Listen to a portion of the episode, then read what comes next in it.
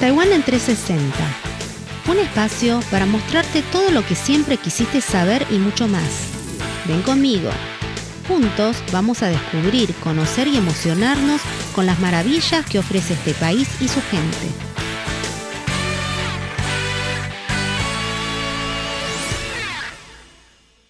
Bienvenido estimado oyente de Radio Taiwán Internacional a otra edición de Taiwán en 360 grados.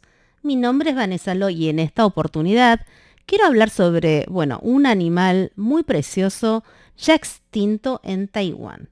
Se trata de el leopardo nube. En esta oportunidad, el Museo Nacional de Taiwán invitó al ilustrador Zhou Junshen a crear un libro ilustrado llamado Escondido y Buscado, en donde se narra la historia de dos museólogos, Robert Xinhoe y Chiang Po-ren, quien han recorrido unos 150 años de historia en el tiempo y espacio de Taiwán para recorrer las huellas y la historia del leopardo nube de Taiwán, eh, que antiguamente se las hallaba en montañas y bosques.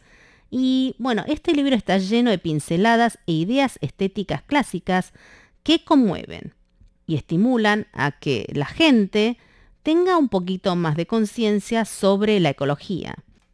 Y cabe resaltar que este libro ilustrado ha sido también seleccionado para la exposición de ilustración de Bolonia 2022 que se realizará en Italia y que una vez más trajo hacia el presente la historia del leopardo nube de Taiwán a los ojos de los lectores internacionales. Y en el tiempo y en el espacio de este libro abarca unos 150 años, desde 1860, cuando el primer diplomático que estaba aquí en Taiwán, el naturalista británico Robert Swinhoe, dio a conocer internacionalmente el leopardo nube de Taiwán. Y en el siglo XIX, para seguirle los rastros al leopardo nube, se instalaron cámaras en las montañas de Taiwán y se siguieron sus rastros durante muchísimos años. El trabajo de investigación del investigador Chang Porren transmite la preocupación del museo por los cambios ambientales que ha sufrido y sigue sufriendo Taiwán. El ilustrador Chou dijo que aunque el leopardo nube de Taiwán se declaró extinta en el año 2013, en su final del libro conserva la esperanza y ha permitido que todos imaginasen que el leopardo nube de Taiwán podría estar escondida en algún rincón del bosque de esta isla. Tal vez hay más de 2.000 cámaras en acción y algunos rincones misteriosos simplemente no han capturado al leopardo nube.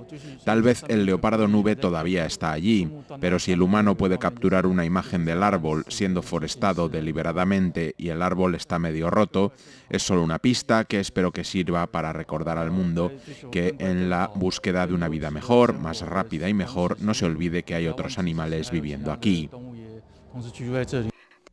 Hong Shiyou, director del Museo de Taiwán, dijo que la extinción del leopardo nube de Taiwán ha revelado la crisis del medio ambiente ecológico y el Museo de Taiwán, que posee un espécimen de esta especie declarada extinta, asume la importante tarea de contar la historia de este animal precioso.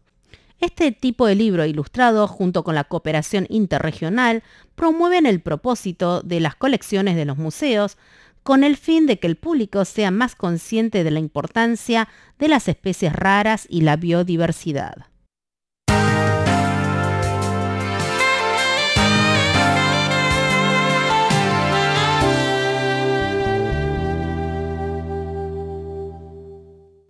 Pero ¿cómo era este leopardo nube?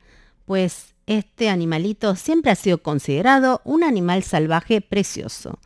Originalmente era un gran felino que habitaba en los bosques frondosos de media y baja altitud, pero después que las planicies se fueron urbanizando, el leopardo nube no tuvo otra opción que trasladarse a las altas montañas.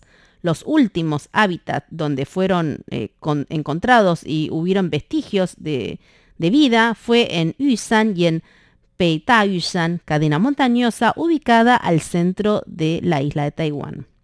Y la primera vez que fue vista el leopardo nube de Taiwán se incluyó en los registros científicos del año 1862, cuando por primera vez el naturista Robert Shinhoe, quien trabajaba en el consulado británico de Dagou, pisó Taiwán. En ese mismo año, el británico publicó unos escritos sobre los mamíferos de Formosa en las actas de la Sociedad Zoológica de Londres, en el Reino Unido, en donde mencionaba mamíferos como los macacos de Taiwán, los osos negros de Taiwán, la piedra de Taiwán y los leopardos nube de Taiwán.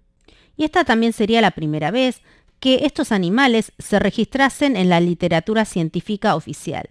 Sin embargo, en los 150 años de historia desde el año 1862 hasta el presente, aunque algunos aborígenes taiwaneses hayan afirmado haber visto a estos animales, ningún investigador lo ha visto realmente en cuerpo vivo o ni siquiera en una foto, por lo que es imposible determinar que, bueno, si los eh, aborígenes vieron realmente a un animal de esta especie.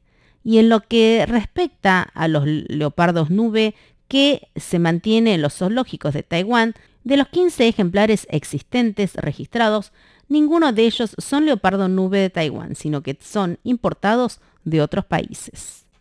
Y en la actualidad, el único leopardo nube de Taiwán que puede verse es un espécimen que se encuentra en el Museo Nacional de Taiwán. Durante la era colonial japonesa, se los llamaba leopardos de Takasago. En ese momento, el número ya era escaso. Por ello, la oficina de Taitung designó a los leopardos de Takayago en las montañas costeras y otras áreas como monumentos naturales de acuerdo con los sitios históricos y la ley de preservación de monumentos naturales. Los últimos datos sobre el leopardo nube en libertad en Taiwán aparecieron en 1983. En ese momento, Chang Wang fue investigador del Centro de Ciencias Ambientales de la Universidad de Tonghai encontró un cachorro de leopardo eh, de Taiwán muerto en una trampa de un cazador aborigen.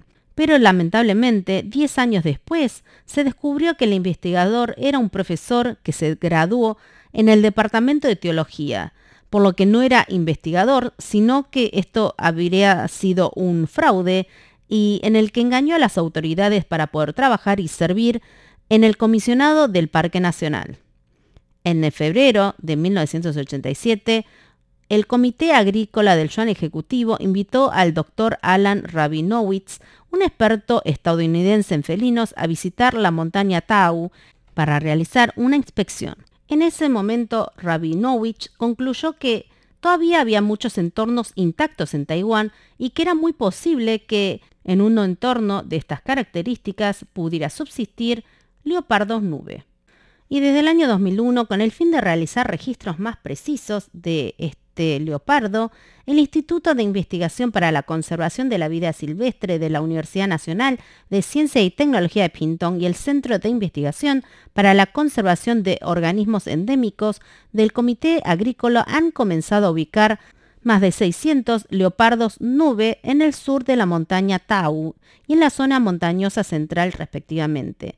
También se instalaron cámaras automáticas en el punto de observación con la intención de observar a los leopardos nube de Taiwán. Este plan duró casi 13 años y nunca, pero nunca se ha visto un solo ejemplar.